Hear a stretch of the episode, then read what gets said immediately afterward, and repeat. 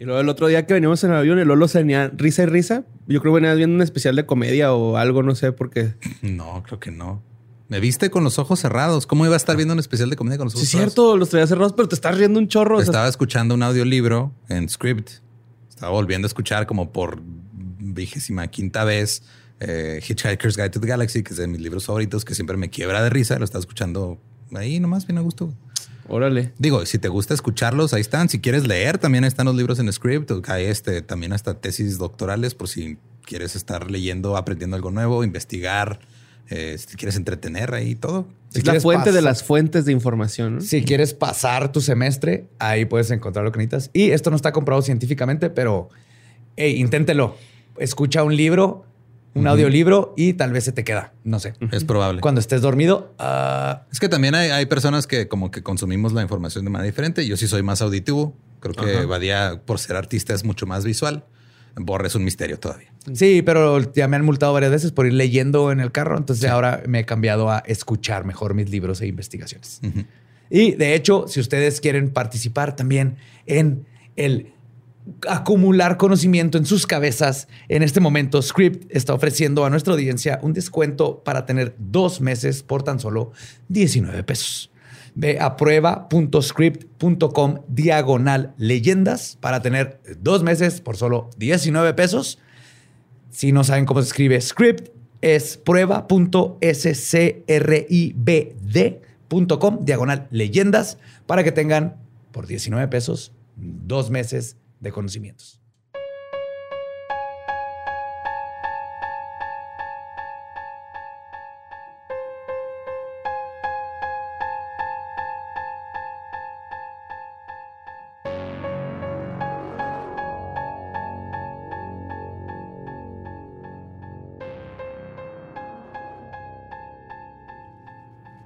Estás escuchando Leyendas Legendarias, parte de Sonoro y All Things Comedy Network.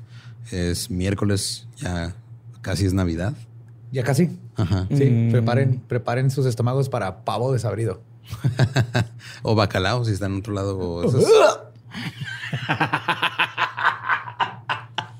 Emulsión de Scott, ¿te recuerda o qué? Básicamente es horrible. Es horrible. Pero ese era el hígado de bacalao. son, son tradiciones. güey. Son, son tradiciones. También Uno- el racismo es una tradición, pero son cosas que se tienen que terminar. Ok. Sí, Eh, acabo de comparar bacalao con racismo. racismo. Claro, porque eso tiene mucho sentido aparentemente en la mente de José Antonio Badía. Y este, pues van a pasar Navidad escuchando cosas horribles. Que Sí, sí, está todo preparado bien bonito para que pasen Navidad y luego Año Nuevo. Ahorita que están todos reunidos, este, escuchando de las cosas más horribles que han pasado en este mundo. Ajá, así que los dejamos con el episodio 147 de Leyendas Legendarias.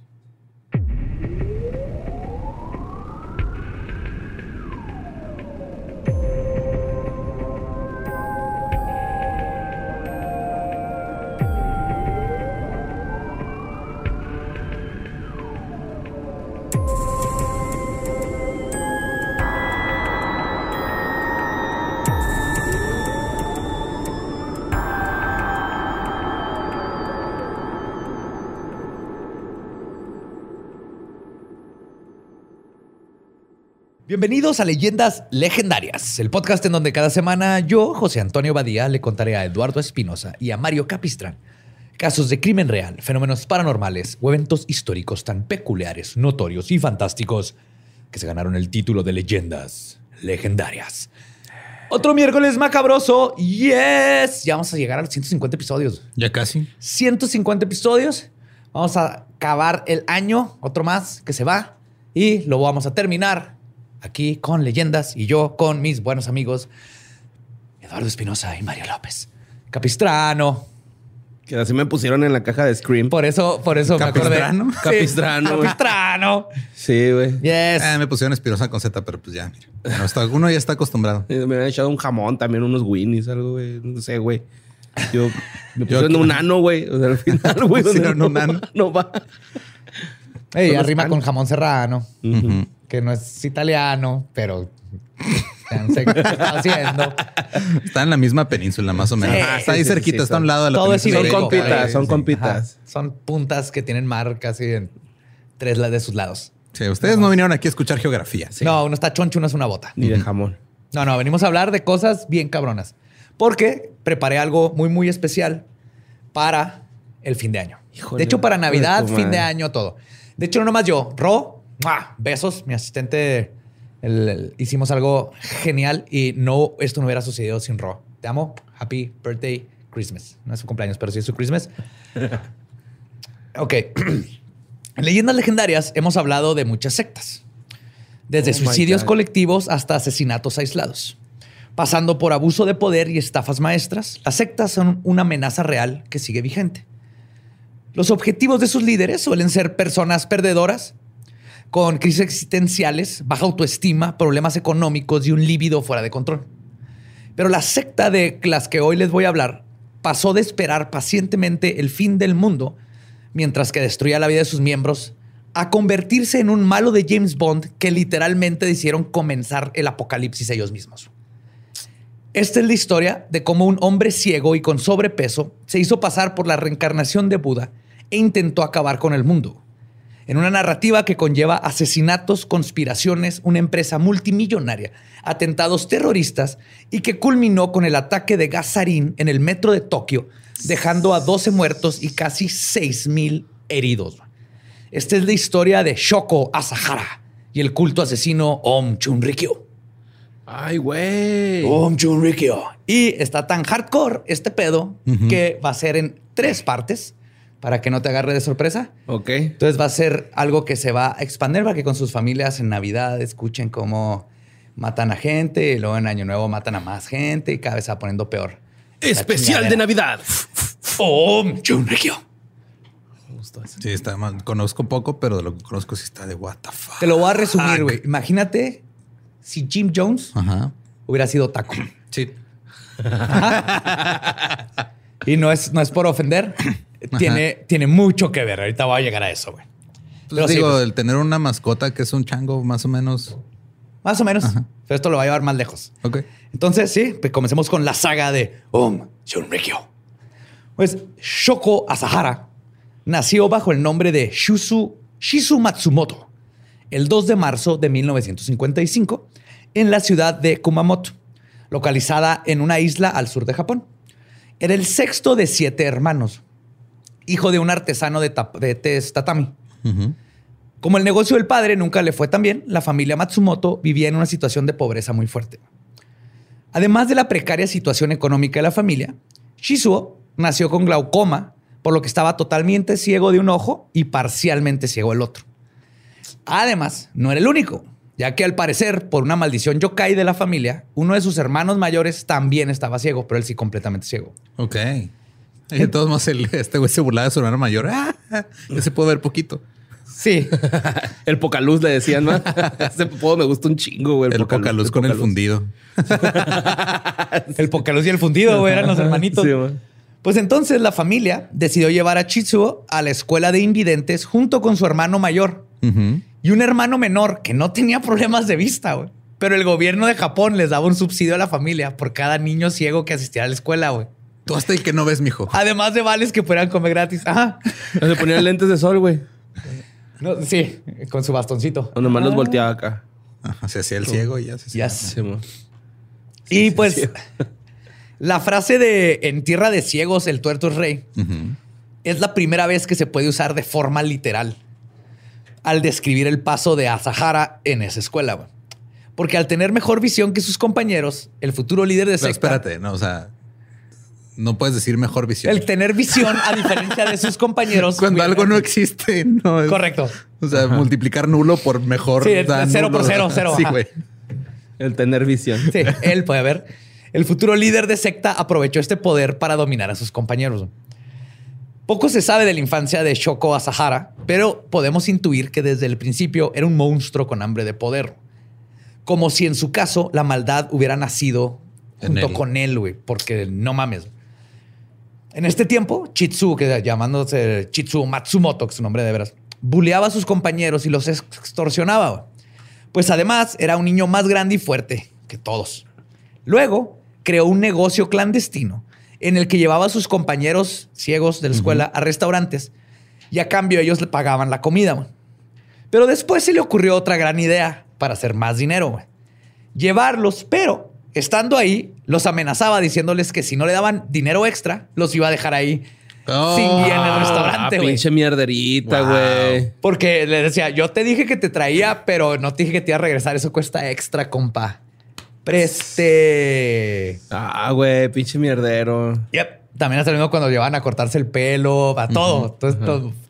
Chingo a todo mundo, güey. Para desgracia de sus compañeros, en su infancia y adolescencia también entrenó en el arte marcial del judo y llegó a ser cinta negra, güey. Lo Ay, cual güey. le dio todavía más poder ante sus coetáneos. Si me ¿Qué digo para- Está Putin, güey, que también hace judo y... Digo, ¿qué tanta diferencia era para sus este, compañeros y todas las cintas las veían negras? Sí, no es como que puedan sentir la textura del color, güey. O sea, ¿Quién sabe? Es Japón. ¡Ah, huevo! ¡Hey, hey! Es Japón, güey. Sienten tu ki. y la echan en vapor, ¿no? Y luego... La huelen. Sí, cinta naranja. Se dice que este, en esos tiempos agarraba a sus compañeros, les enseñaba judo y luego los obligaba a agarrarse a madrazos para ver si le hacían caso, güey. No mames, que inventó los paralímpicos. Sí. Tenía peleas clandestinas de ciegos. Es que era un gran judo, negocio, nada más él podía describir qué estaba pasando, güey. Las organizaba el boletaje, güey, claro, güey. Oye, gané yo. No, no, no. Pero tú está tirado en el piso. No es Y si, cierto. y si alguien hacía un movimiento ilegal, se hacía de la vista gorda. Creo que en su caso es vista delgada, güey. No tenía medio. Pero entonces De la vista tuvo tenue. sobrepeso, ¿no? Sí tenía sobrepeso, ¿no? ya después. Sí, ya después. ahorita Ah, ahorita todo está mamer acá. Ajá. Jackie Chan. Sí, Jackie Chan, jovencillo. Ay, Que. Jackie Chan es chino. Sí, de hecho. No, de Hong Kong, ¿no? Hong Kong. Ok. Pues, sí, bueno, no depende, depende de qué parte Yo- de yo China le preguntes si Sí. es chino. güey. Yo me refería a su destreza, ¿no? Así, Ah, sí. wow, wow, wow. Pero Chitsuo tampoco era todopoderoso. En todos sus años de preparatoria intentó convertirse en presidente de su escuela y fracasó el primero, el segundo y el tercer año consecutivamente. No mames, como AMLO, güey. ¿Y eventualmente hizo su propia secta o qué?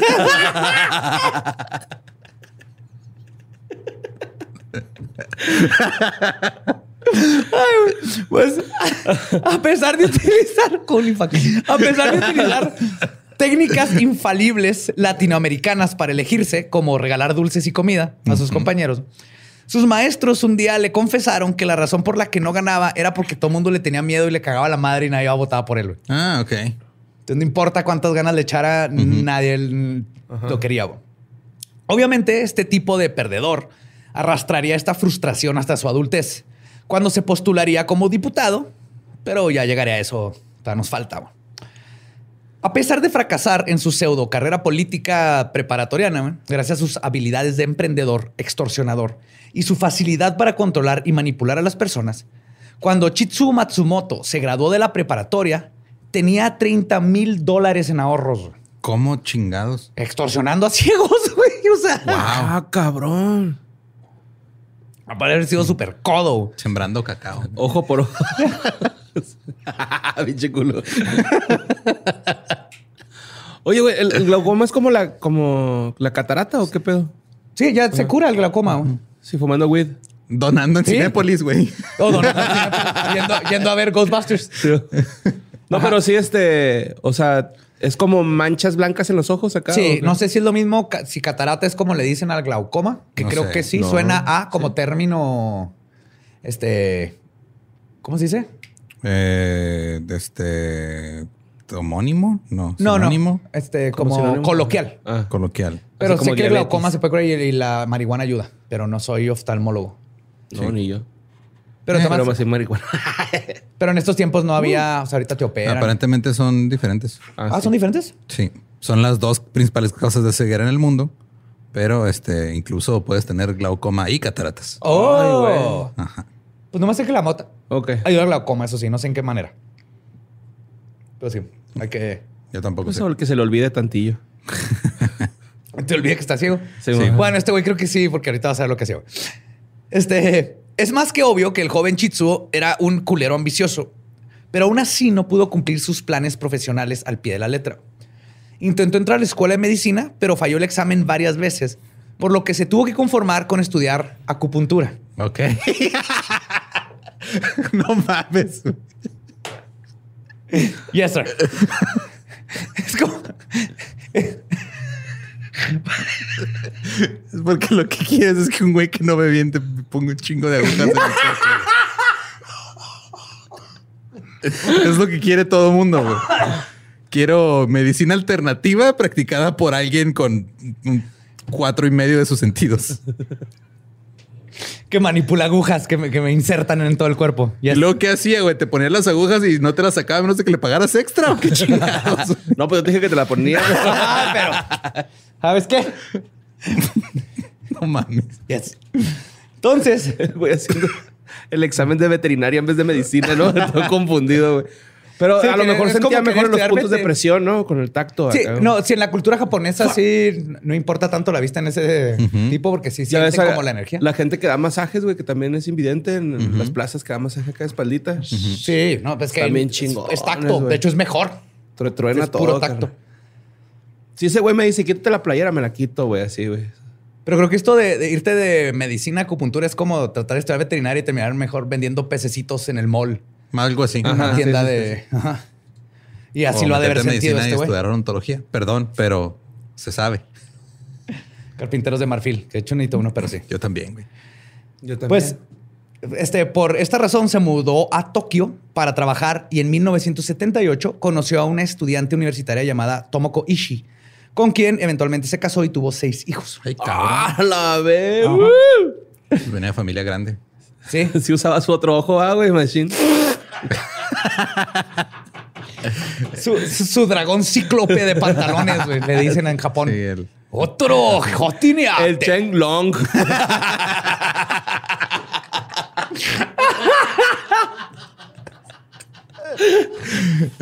Ah, y de hecho creo que Chenlong significa dragón. es el de Goku. Sí, sí. Pues el camino de... El de, de- Goku. Ay, sí, de Goku. Es de Goku, Sí, ¿no? es de Goku, Voy, por mi Shang Long, ahí lo Pues tantas veces afuera. acogió las esferas que sí, prácticamente era de él, güey. Pues sí. sí. El camino de Chitsuo. O sea, estamos de acuerdo que era un, un ente sobrenatural que nada más se la pasó sirviendo a los mismos güeyes por un chingo de tiempo. sí, güey, no se dio cuenta. Si yo fuera él, yo estaría harto. Si otra vez, no, no, no, otra vez tengo que revivir a este cabrón. Pinche Krillin, su Ya ni preguntaba el güey, eh, Sí. Krillin. Ay. Ese me dijo el güey, el otro Ah, no veía ahí en el otro Es mundo. que le da una tarjetita y cuando ya junten siete, ya nomás tienen que juntar dos bolas y yo vengo, güey. Ya, no a la verga, güey. Sí, ya les da el número de Watts, ¿no? Para que lo contactaran, güey. El camino de Chitsuo se eh, redireccionó de la ciencia a la espiritualidad. Y como sucede con todos estos líderes, siempre se vio permeado por su cualidad de farsante. Todo comenzó a principios de los 80. Chitsuo Matsumoto abrió una tienda que vendía medicina alternativa de China. Pero en realidad, Matsumoto lo que estaba vendiendo eran cáscaras de mandarina remojadas en alcohol, por la cual cobraba hasta 7 mil dólares por un tratamiento de tres meses. Por, eh, que era básicamente una pócima que no sirve para absolutamente nada, güey. No mames. Y justo fue arrestado por esto en el 82, porque estaba vendiendo medicina falsa. Como la Pero aro- llegó a vender aromaterapia. ¿no? De- esos botecitos de perfume que venden, que todos huelen a pachuli, güey. Te dicen, "Ah, es para abundancia en dinero. Ah, sí. Esto es para el amor. Obviamente, cuando los- sus clientes más grandes eran extranjeros que decían, oh, sí, medicina alternativa del oriente, dámelo. Y era mandarina en alcohol. Ajá. Ya un judoka, acupunturista y menjurjista, eventualmente Matsumoto se hizo fanático de la yoga y se convirtió en un excelente practicante. güey. No mames, güey. Se recluyó a leer libros de esoterismo y espiritualidad y viajó a los Himalayas para aprender de los grandes de esta práctica ancestral. Es como el CV de Ricardo Ponce. ese. Sí, güey. sí, ahorita está en yoga, güey. Sí. Pero yoga master y la madre nada más. No, no, estudié con los mejores maestros. eh, Tómate Sí. mi, mis Ay, gajos no. de fresa en miados. Pues en el budismo se dice que para alcanzar la iluminación se necesita más de una vida. Pero Matsumoto regresó a Japón iluminado.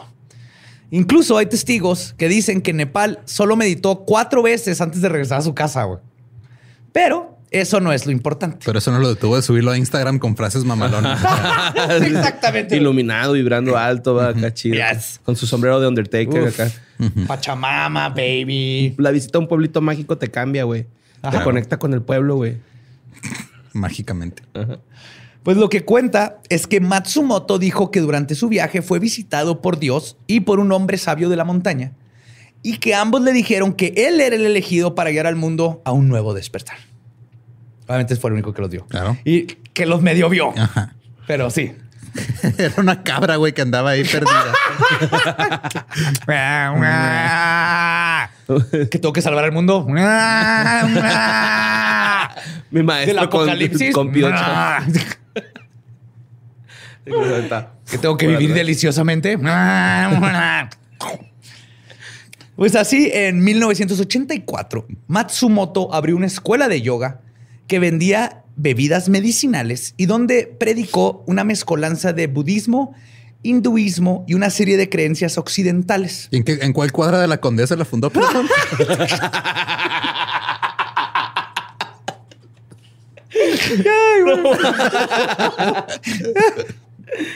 A ver.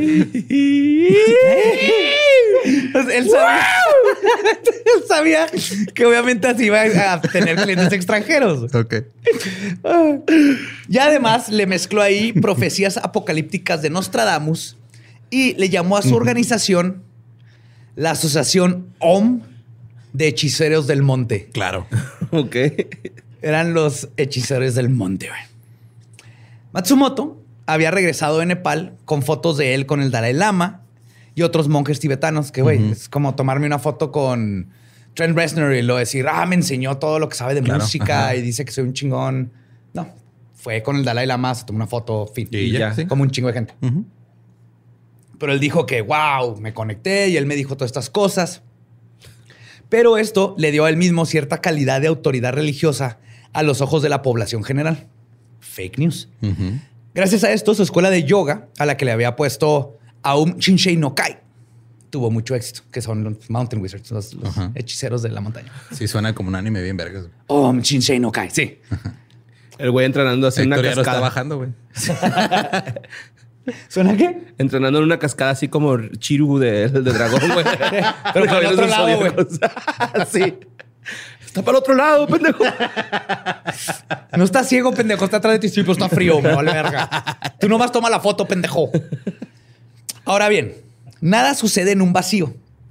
Y el contexto religioso de Japón en esta época es muy importante para comprender cómo es que un claro estafador lograría atraer eventualmente a la gente más inteligente del país para formar parte de su culto y eventualmente convertirlos en terroristas. Ajá. Perdón. Verán, entre los años 1868 y 1812, conocidos como la era Meiji, O sea, se fue al revés. 1812 a 1860. No, 1878 1912. sí, Ok. sí. Que era la era Meiji en Japón. Se estableció en la constitución japonesa lo que se conocía como el Kokashinto o el sintoísmo estatal. Ah, sí. que básicamente significaba que el Estado tomaba las ideologías de las tradiciones de la religión sintoísta y sus prácticas como una religión nacional. Ok. Esto se hizo más que nada para promover el Arahitogami o un dios que es un ser humano, o sea, el emperador, que se empezó a decir que su familia y se declaró que toda la familia del emperador era de ascendencia divina proveniente de la diosa sintoísta Amaterasu, que para todos los que jugaron eh, donde eres un lobo blanco de Amaterasu y que pintas, que no cómo se llama, Okami. Ah, ese no lo jugué. Amaterasu es un lobo blanco Ok. que pinta. Y por lo tanto, el sintoísmo era una religión obligada, ya que negar esta religión era negar al emperador y por lo tanto a la nación. Ajá. Pero después de 1946, cuando cayeron dos bombas atómicas en Hiroshima y Nagasaki. ¿Qué? Ajá. ¿Te acuerdas de esas? No. ¿No? ¿Por qué? Iba un güey y se le cayeron. No, pendejo. Sí.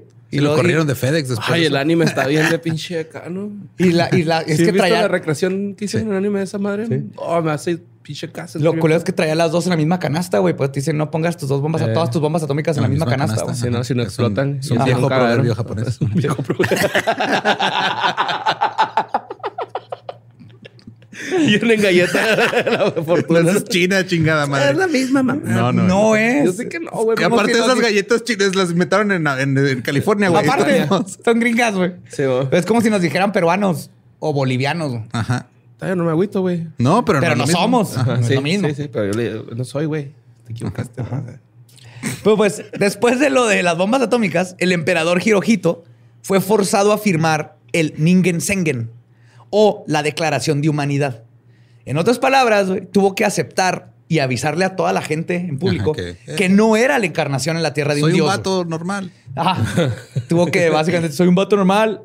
Lo que sí no dejó, que estaba leyendo, es de que él no es este un dios en la tierra, pero sí son descendientes de Amaterasu Ok.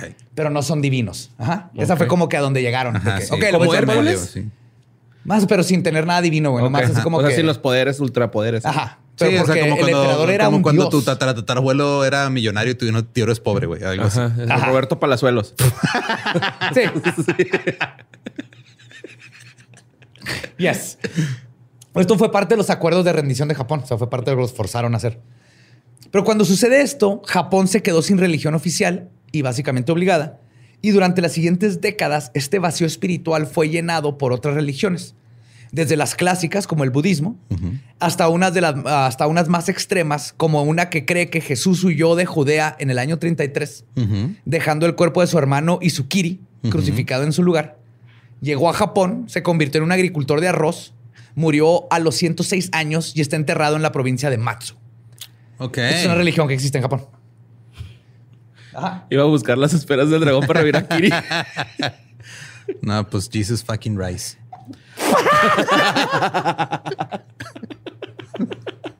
¿Nani?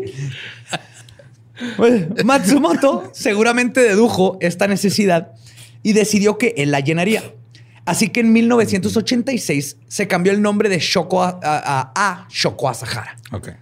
Y en el 87 le cambió el nombre de su, a su orga- organización de hechiceros de la montaña a Om Shunrikyo. Shinrikyo. Que significa la verdad suprema. Humilde. Leve. Ajá.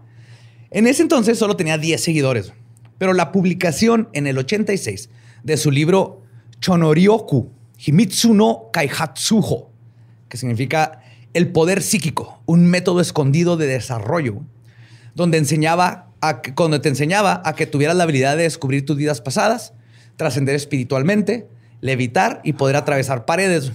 What? Yes. Cualquiera puede atravesar una pared. Sobrevivirlo es el pedo. Ajá. y también el grueso de la pared importa, ¿no? Porque, por ejemplo, si son de papel, pues... como Sí, si las nada. atraviesas. Sí. Ajá. Como Héctor cuando te pateó los huevos o qué. No, No, no. fue- no, no, es, que fue más épico que Ajá. eso, güey.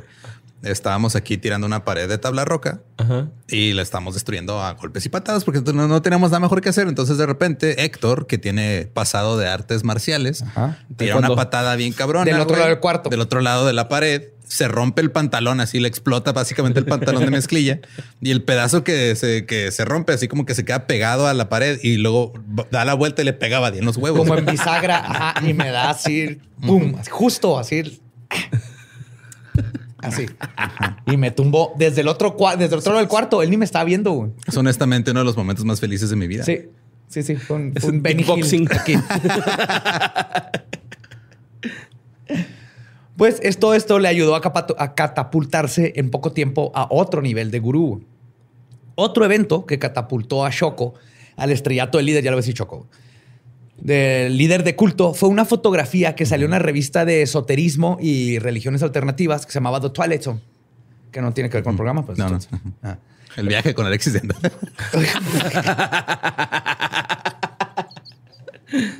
Saludo a Alexis Danda, que Ah. sí está chido su podcast. Hermanita Sonoro. Sí, saludos. En ella, el líder estaba en posición de flor de loto, levitando varios centímetros sobre el suelo. Esa es la Ay, foto. güey. Dicha imagen Con se el alambre, ¿no? Como los que se ponen ahí en el, en el centro. No, no, no. Güey. O sea, esto se convirtió en una prueba, entre comillas, del carácter divino de Shoko Asahara. Ujú. Y junto con su discurso publicado a la con la foto, más gente comenzó a interesarse. Pero se descubrió que, o sea, obviamente tiene un truco la foto, pero el truco creo que es tan sorprendente como si hubiera levitado, literalmente. Ok. Lo que pasa es que Asahara era muy bueno para impulsarse con los muslos. O sea, tenía un chingo de fuerza en los muslos. Ah, cabrón. Y Entonces, en Flor de Loto, ajá. básicamente brincaba así con las rodillas, o sea, moviendo los piecillos, así como, Como mariposa. como mariposa. oh, oh, y podía brincar así, plop, plop, plop, plop, plop. Entonces brincó, él le tomó la Como foto. Nick, el de el que escribe libros de autoayuda. Pero con los músculos de sus piernas. Ajá. Ok. Así es como lo hizo. Oye, sí está muy cabrón ese pedo, la Sí, neta. güey. Sí. sí, sí, está cabrón. Haría TikToks de eso, ¿no? Ese güey ahorita, ¿no? Yo- Obviamente es muy diferente hacer eso y decir, ese güey está mamadón, a eh, flota, ese güey tiene superpoderes. Sí, no mames, que fuerza. Yo, yo caminé una cuadra, una ligera pendiente hacia arriba en Querétaro y todas me duelen las piernas. Sí, güey. pinches chamorros son lo más débil que tenemos en el cuerpo, güey. Sí. Es el músculo más débil. Pues las creencias de los miembros de Om Chunrikyo en ese tiempo estaban basadas en un sistema de creencias que era una amalgama ecléctica de religiones orientales con occidentales. Específicamente, el libro del Apocalipsis católico, porque neta, fuera de los católicos, hasta los mismos católicos, el único libro que medio les gusta y se saben es el Apocalipsis. Es que está chido, güey. Sí. O sea, si la neta. Único que tiene un buen arco Es que es la narrativo, parte de acción, ¿no? fantasía, Ajá, tiene exacto, sí, acción, tiene dragones, prostitutas, todo. Entonces, fuera de los católicos, ese es el libro que se sabe los no católicos. También estaban los escritos de la revista de ciencia ficción Mu, Mu Magazine, que era tipo la de Twilight. Las mejores vacas de Pero, o sea, el- ponte a pensar, en esos tiempos en Japón apenas estaban entrando todas estas ideas esotéricas y de otras religiones y todo. Entonces, Sí, los le agarró ayudó de mucho. sorpresa a todos. Ajá. Este, también se basó este, Om Chunrikyo en el libro de Foundation de Isaac Asimov. Ah, qué la. Ahorita una serie en Apple TV. Apple. Mira, acabo de aventarte una ahí gratis, ¿eh? ¡Pum! No, ¿dónde Eh, está? uno de los- hasta, que, hasta que pague. Tu serie es inspiración ajá, de uno de los peores ataque- ataques terroristas ever. Ay. Y no solo de Foundation de Isaac Asimov, sino que de animes post-apocalípticos como Space Battleship Yamato Ok. y Conan, el niño del futuro No mames. de Hayao Miyazaki, güey. yes. Sí. No mames que se basó en Conan, güey. Conan, sí, güey. Es que todos estos, cuando empezaron anime, el manga y todo eso, venía de la postguerra, güey. Ajá. Son puras ideas postapocalípticas de sobrevivir a las bombas y todo esto. Entonces, ahorita van a ver cómo empezó a conectar todo esto, este cabrón. Y Foundation lo que hizo es que Foundation se trata de un matemático que encuentra una fórmula donde va a valer verga todo. Entonces necesita las mejores mentes para como hacer un... una Para un- despejar X, para que no se acabe todo. Ajá. Más que nada, es como para dejar un Wikipedia para Sí, que a huevo se va a acabar todo, pero que tarden menos en reconstruir. Y esta, esta va a ser parte de la fundación Ah, de Om Chunrikyo. Esta idea de lo- lo me- los mejores para reconstruir cuando se acabe todo. Entonces, Om comen- comenzó a cambiar, a combinar técnicas budistas de meditación y control de la respiración con hinduismo, cristianismo, ciencia ficción y anime, todo bajo la premisa de un infalible fin del mundo, inevitable, perdón, fin del mundo, que Shoko llamaba Harumageddon. Que, es que es una, nada más una, ¿cómo se llaman eso? Es un anglicismo, güey. Güey, yo duré un chingo buscando qué significaba Harumageddon. No, es un, y la razón Es- por la que es, una, que es un anglicismo, güey, es gracias a Tania que se la pasa viendo animes y ella misma me dice, ah, es que pues no hay palabra en japonés. que empiece con na, Ajá, entonces nada más le, le o sea, la H. Es lo- como en español que todas las palabras con S le ponemos la E. Ajá. Spirit, eh, stalking. Ajá, allá es Harumageddon. Allá le ponen la H. Ajá. Entonces, Harum, Harumageddon. Ajá, entonces nada más alguien diciendo Armageddon, pero como Pero duré pero- un chingo sí, buscando que era Haruma. Creí que Haruma era algo, güey. Y Gedón sí era de Armageddon, ¿no? Pero era Sí. Haruma, Gedón. Haruma es un demonio, un yokai. No, es ellos tratando de decir Arumageddon, ellos dirían Harumageddon. Ok. Harumageddon. Toyo. Borresan. Otorore. Harumageddon. Hay uno, hay un video muy chido este, que está en YouTube de como una, o sea, donde están juntando todos esos anglicismos. Hay un chingo, está bien, está bien padre. Lo sé porque Tania lo, lo ve como cada tres meses. Yes. y lo pone Para aprendérselos. "Huevo". Ah, escáner. Ajá. En lugar de escáner. Ajá. Pero bueno, el karma malo estaba permeando, según este, este Harmumageddon, lo que nos decía es que el karma malo estaba permeando el mundo. Y es por eso que la catástrofe se aproximaba. Y la única forma de evitarlo era si se lograban, se lograba que 3000 personas fueran iluminadas o se hicieran budas, en otras palabras, Ok. y luego fueran mandados a todos los extremos del planeta para salvarnos. Ok. Sí, muy Neon Genesis Evangelion, Sí, sí. con mil Está- cosas. está muy loco ese pedo. Obviamente, Shoko Asahara decía que la reencarnación de Buda y haber alcanzado el nirvana la tenía ya él. Sí, Obviamente, ¿no? soy. Él ya, yo soy el primero. Necesitamos 2999 más. Ok. Además, también decía que era la reencarnación del dios hindú Shiva, La llegada de Jesucristo a la tierra, güey. El Mesías ciego profetizado por Nostradamus. En una de sus profecías habla de un Mesías ciego. Ese nadie lo vio venir. Ajá, no. Pero Nostradamus dice ciego, güey, no medio ciego. no medio ciego, Hay una diferencia muy grande, güey. Ya vimos. Ajá. Un- el, el profeta medio ciego va y chinga a sus compas y no lo regresa al restaurante. güey. Y también creía que Hitler era un gran profeta, güey, divinador.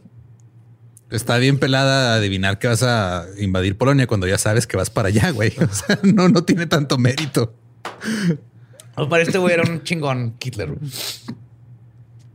Además, la religión predicaba que existen un número de niveles que debe subir la conciencia de sus miembros a través de las enseñanzas de, y cito, el espíritu de la verdad, su santidad, el maestro Shoko Asahara.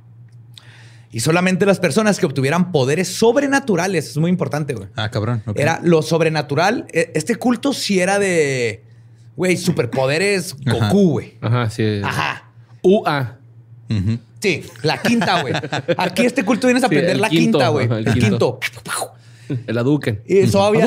Todo, nomás los que pudieran hacer Hadukens iban a sobrevivir a Harumageddon. Que, Maestro suce- Roshi, güey, así. sí, que sucedería en 1999. Pero que luego lo cambiarán a 95. Ujú. Pero ya llegaré a porque lo cambiaron a 95. Que si te fijas, está muy diferente a los otros cultos donde lo. Lo van y aplazado, aplazan. acá lo adelantaron. Sí, es cierto. Pero claro, los escritos chinriquianos dicen que solo existe una persona en estado nirvana con superpoderes que les puede guiar a tu salvación y ese es Shoko Asahara. Shoko. Shoko Asahara. Pero el líder estaba muy lejos de estar iluminado. güey. Un ex miembro de la secta contó que le dieron la tarea de escribir las, y cito, enseñanzas divinas de Shoko. Pero dice el miembro que el líder sabía poco a nada sobre el budismo y el que lo estaba escribiendo todavía sabía menos. O sea, Ajá. sabía de pasada del budismo y así, aún así se dio cuenta que su gran líder sabía menos que él, güey. Ya. A ver, tú, muy nirvana y todo, dime tres canciones. No, rape me. Ah. Pues como todos los líderes de culto, es difícil saber si Shoko realmente creía en todas las mamadas que predicaba. Pero es probable que al principio se haya creado toda esta historia, obviamente, para conseguir miembros a lo largo de los meses. Pues que yo, siempre he sentido que los estos líderes de culto, obviamente, o sea, para poder mentir de esa forma se tienen que creer. Sí, yo creo Ajá, porque llega un punto en donde hasta dicen, te ríes, ¿no? Del, Ajá. hasta cuando tratas de improvisar y hacer una mamada. Cuando, cuando trato de, de que Borre se crea una de las pendejadas que digo. Ajá. Llega un punto en donde ya no puedo con la broma. Ya no aguanto y me río yo mismo Sí, o ya no lo puedo llevar más lejos. Imagínate mantener una mentira de este grado frente a miles de personas por décadas. Entonces sí, tiene que haber un punto en donde tu cerebro hace... Ajá. Y, ya- y ahí te quedas. Y así estaba Manson, Jim Jones. Hasta que se haga realidad la Ajá. mentira. Sí. Ajá. Que no se va a hacer realidad y es cuando empiezan los pedos. Porque Ajá. la gente te empieza a cuestionar y es cuando se paniquean los líderes y es cuando empiezan a hacer pendejadas. No, digo que al principio no hacían pendejadas, pero es cuando se van a, a pendejadas A extremos. extremas. Ajá, es cuando se van a los extremos y empiezan a matar Ajá. gente, güey, empiezan a hacer un desmadre. Exactamente. Pero sí creo que este al, al- con la pasada del tiempo, esta narrativa de Thomas se le metió a la cabeza, como decíamos, y eventualmente empezó a creerse que era un profeta supremo y a creerse su propia mamada. Sí. El sistema de creencias de OM cambiaría, que se, se escribe A-U-M. OM. No OM. om. Ajá, se pronuncia OM, pero es AUM. AUM. Cambiaría drásticamente para llevar a la secta a ser una organización criminal y prácticamente terrorista. Pero antes de llegar a eso, hay un factor que permitió que el culto lograra llegar a perpetuar sus crímenes contra la humanidad. Shoko Asahara ya se había convertido en un líder espiritual, experto en meditación, yoga, artes marciales, manga y anime. Pero lo que realmente le hacía agua a la boca güey, era el poder. Ok. Y para conseguirlo, sus medios fueron la manipulación y el dinero. A final de cuentas, Om Chunrikyo era una empresa. Y como todo maestro budista, Shoko Asahara buscó alcanzar el nivel más alto de iluminación. una manera de evadir impuestos. Yeah. Ajá, porque es lo que haces. Así que siguió los pasos de la Iglesia Católica y en agosto de 1989 logró que el gobierno de Tokio le otorgara a Om Chumrikyo el estatus de organización religiosa de manera oficial. Esto ocurrió en el marco de un surgimiento masivo de cultos religiosos en Japón. Los jóvenes buscaban alejarse del materialismo citadino y encontraron un hogar en estos grupos, los cuales hoy en día llegarían a ser más de 185 mil en todo el país. Y Ah, cabrón. le tocó beneficiarse en ese momento de este beneficio que Ajá. tienen todas las putas iglesias, que no sé por qué, De no pagar de no impuestos. pagar impuestos. Iglesias y billonarios. Ajá. Iglesias y No billonarios. mames, se pasan de verga. Sí, como que nadie se pone a decir, no pagas impuestos y luego hay, hay desmadres y... no- Cuando estaba el desmadre de los, este, aquí en Juárez, que llegaron todos los migrantes, Ajá. así que este el seminario lleno de cuartos, está lleno de iglesias, lleno de cuartos y edificios. Ajá, ¿por qué no los ¿Sabes a cuántos se hospedaron? Ninguno, güey. Ninguno, güey. Ninguno les valió verga, Ninguno. güey. Pues porque nunca les ha interesado, güey. La sociedad, güey, les interesa a ellos mismos. No, como los estos este, pastores evangélicos gringos que. ¿Cómo se llama el güey este? El Joel Osteen, que estaba el- el- en Houston, el huracán a madre. Y ese güey con su templo así siempre diciendo, no, sí hay que ayudar a todos. Y cerró el templo y se fue de vacaciones. Sí, güey, es que profesan falsas buenas intenciones, güey. Acá Claro. nomás es cuestión de. Yo por eso nunca prometo tiranizar. nada, güey. Yo Así no propongo- tengo que cumplir. Sí. Yo tengo rato proponiendo eso. ¿Sabes que estaría bien, vergas, en- en- cuando se acaba la misa? ¿Qué?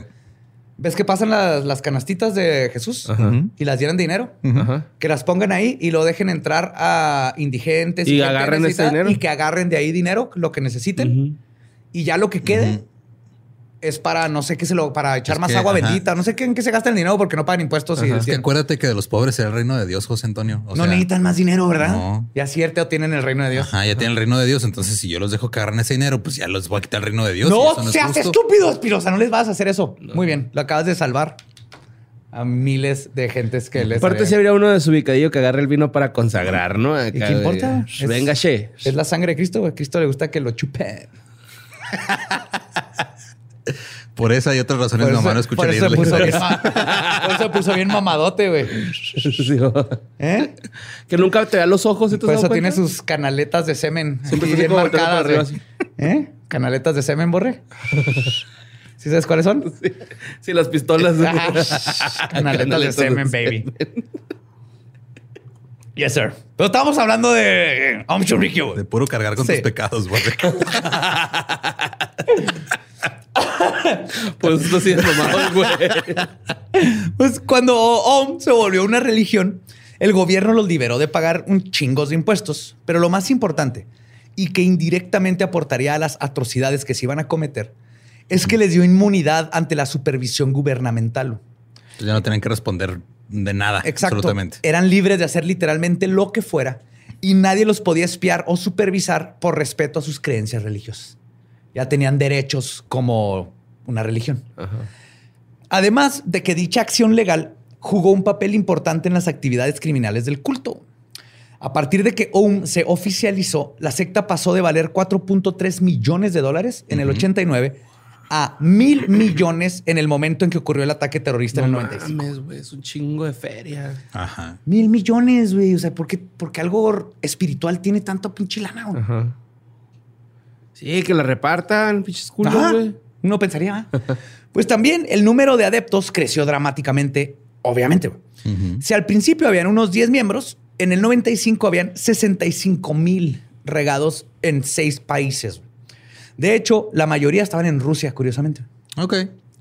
Muchos de los nuevos adeptos de Shoko Asahara eran jóvenes, nerds, amantes de las computadoras, lectores de manga y ávidos consumidores del anime. Ese sector al que se llama comúnmente otaku. Que otaku es una sub para el- o sea, lo ubicamos, pero es básicamente una subcultura japonesa difícil de definir, de definir.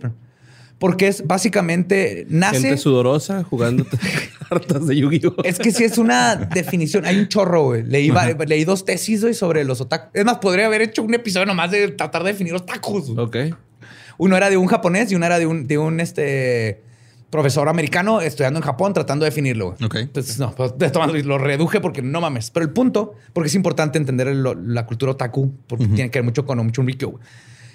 Pues dicen que obviamente nace del producto de la cultura popular postguerra. y que incluye desde, y cito, un entusiasta obsesivo que gastaría lo que sea por tener todo lo que está relacionado a su amado hobby, hasta, y cito, un disfraz que se puede poner y quitar a alguien para salir de su cotina, cotina, cotidianidad. Cotidianidad. Esa madre. Ajá. Entonces también hay otra definición en Japón que eh, otaku es este solamente hombres de entre 20 y 30 años que esto. Entonces, el contexto es muy importante. mercadológica más que nada. sí, es un mercado meta, güey. Sí, pero básicamente el otaku sí va a ser una persona súper apasionada con un hobby, en este caso anime, este manga, que ama eso y es por lo que vive, güey, y le fascina. Y cosplayers. Es, parte de. Puede, un otaku puede ser cosplayer, pero ser cosplayer no a fuerza ser otaku. Ah, exacto. Sí, hay cosplayers por conveniencia. Sí. O por el dinero. Se llama Instagram. Pues en el caso de Om, su filosofía atrajo a esta subcultura por la obvia relación entre el manga y el anime que consumían y las historias que Shoko había contado y se había robado de los animes que le gustaban. Pero una declaración de un ex miembro de OM creo yo que expresa mejor no solo por qué los otakus terminaron en el culto, sino la razón por qué la gente termina en un culto. Él dijo, y cito, a veces me siento perdido sin saber qué hacer con mis sentimientos de ansiedad y vacío. Algo que nadie podría entender cuando trato de explicar. A veces ni siquiera yo entiendo el motivo. Om me aceptó como era. En ese tiempo yo pensaba que no había ningún otro lugar que Om que me hubiera aceptado. Mm. Sí, sí está muy cabrón eso. Les ofreció un lugar a estas personas a estos misfits y gente que no tenía amigos y todo eso, donde decían, güey, aquí también hay manga y anime. Y de hecho, no nomás eso, güey el anime que tú lees y que tú ves y el manga está pasando, Es real y va a pasar. Y este güey te va a dar superpoderes. Y todos ellos son como tú. Claro que vas a ir a, estar con gente como tú. Que te entiende y puedes platicar de Yu-Gi-Oh! Esta maldita necesidad humana de socializar. Gracias, Friki, Plus. El, problema no es el socializar, el problema es la gente que se aprovecha de esa necesidad ah, de socializar. Y en una megalópolis post-apocalíptica como Tokio, porque es, Tokio es post-apocalíptico, o sea, les cayeron dos putas bombas atómicas. Que es un país, güey, lo investigué, cinco veces más pequeño que todo México, pero que tiene básicamente la misma población, güey. O sea, Japón tiene 125 millones, México 128. No mames. Y Japón es nada más, haz de cuenta, la costa oeste, güey. Sí, o sea, todo está demasiado. Pegadito hacia la costa. casi todo está en la costa. Y son Madre Sierra a la costa. O sea, imagínate que este, todo México fuera la Ciudad de México, güey. O sea, que todos son construcciones hacia arriba, poco espacio, mucha gente, güey. Sí. Por eso los espacios, ¿no? En los que viven así tan reducidos. Exacto. Y justo por eso, güey, la individualidad se desvanece entre edificios de concreto y multitudes de gente. Y por eso no es sorpresa que los jóvenes añoren privacidad y prefieran y necesiten vivir en su imaginación animes, manga y privacidad de sus casas, güey, para tener un escape de este pinche mundo donde vas como robot, siempre rodeado de gente y llegas a trabajar. Entonces, el poder estar en un espacio y perderte en libros, anime, fantasía, es necesario, güey, para no valer vergado. Sí, man. Y eso, de ahí viene el otaku, de, de esa necesidad, güey, de ¿cómo es algo de esta cosa culera que se llama mi realidad postapocalíptica, que es Japón después de dos guerras, este, después de dos bombas nucleares?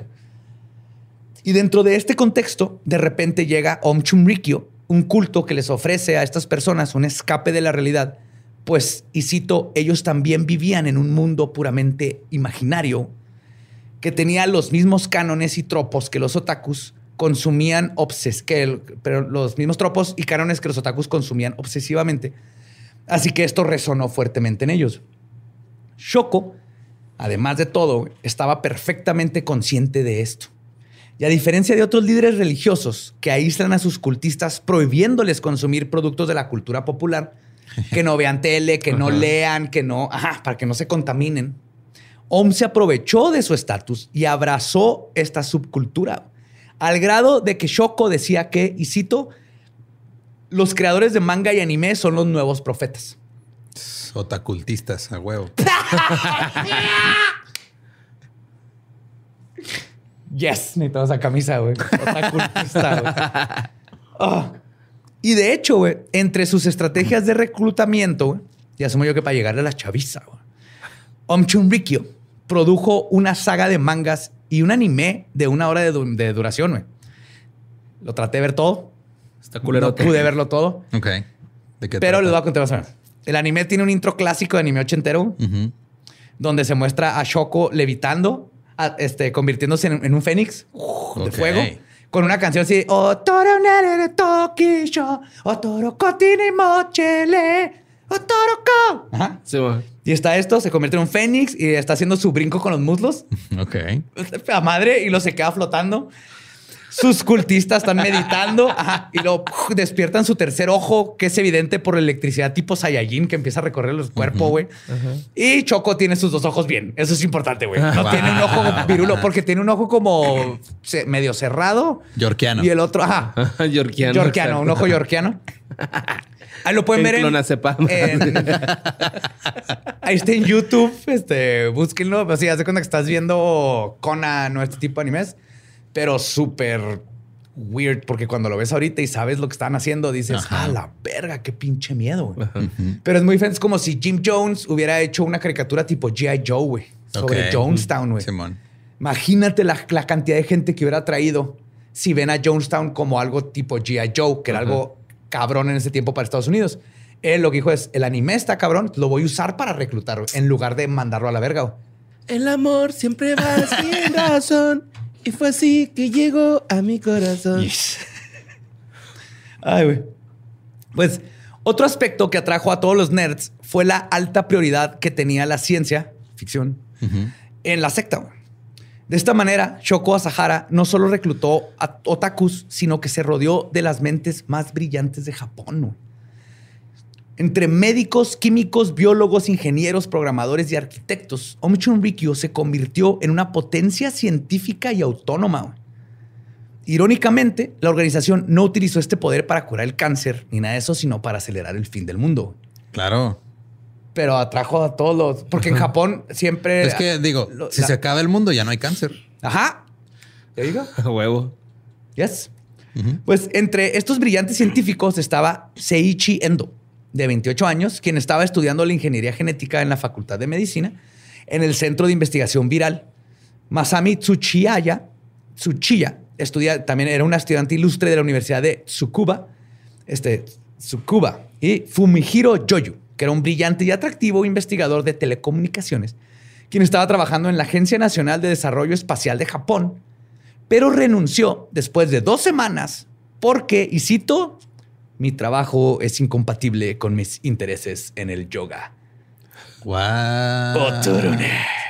Ya le van a poner a jalar de neta, va. Yes, pues todos estos jóvenes en sus 20 renunciaron a sus futuros prometedores para unirse a la secta apocalíptica. Que entiendo que estos futuros prometedores y todo eso eran, era un plan de nación que tal vez no les... Pero esta secta estaba ahí para cachar justamente a toda esta gente que estaba teniendo dudas de... Porque en Japón está de la verga el sistema educativo, güey. O sea, el- en el sentido de la chinga que te ponen. Por eso tiene un altísimo nivel de suicidios. Es una competencia. Si tienes menos de 10 ya valiste verga como persona. güey. Sí. Y, tiene, y creo que el- son como 36 semanas al año van a la escuela. Sí, güey. aquí un día es un lujo, güey, en México. Sí, este mamaste, güey. No era para tanto. Sí, no mames, no estudias tanto, cabrón. Yo una vez cuando estaba en, en YouTube conocí a un japonés que vivió mucho tiempo en Torreón. Entonces me hacía bien curioso conocer a un japonés con actitud de mexicano, güey. Se- Por el güey se podía copiarte en el examen y luego no faltaba clase. y ¡Oh, verga. qué vergas! Estaba bien curioso, güey. Para mí sí fue un shock cultural muy raro, güey. Sí, porque allá es, es una pelea. Y de hecho... Pero el güey, este, así ca- cayendo en estereotipos, diseñaba carros bien chingones Ah, güey. y dibujaba bien chingón. Ah, cabrón, Yes. huevo. Y al final terminó pues estudiando algo de ingeniería mecánica y ahorita de seguro trabaja en Tesla, una madre así. O sea, aún siendo así, este, para los estándares japoneses, un japonés promedio o incluso mediocre por su actitud mexicano. Como mexicano, era un mexicano bien verga. Qué bonito, güey. Qué bonito. Sí. Pues, pero de hecho, algo que hizo muy cabrón a Michin Rikyo que le funcionó fue justamente agarrar este, la, esta disciplina y, y el sistema japonés de educación para, para todo lo que hacían. Entonces, eso no solo funcionaba para que no fuera un shock cuando entrabas tú a un Rikyo, porque ya venías toda tu vida, esa fue la secundaria, primaria, secundaria, prepa, todo lo que llevaste, sino que además este es un sistema probado de, para hacer robots. Como Para hacer gente que vaya madre y salga con buenas calificaciones y que el- de competencia y quién es el mejor y todo es así. Entonces fue muy, muy brillante lo que hizo este güey. Oye, pero yo vi en un meme que los dejan dormir, güey.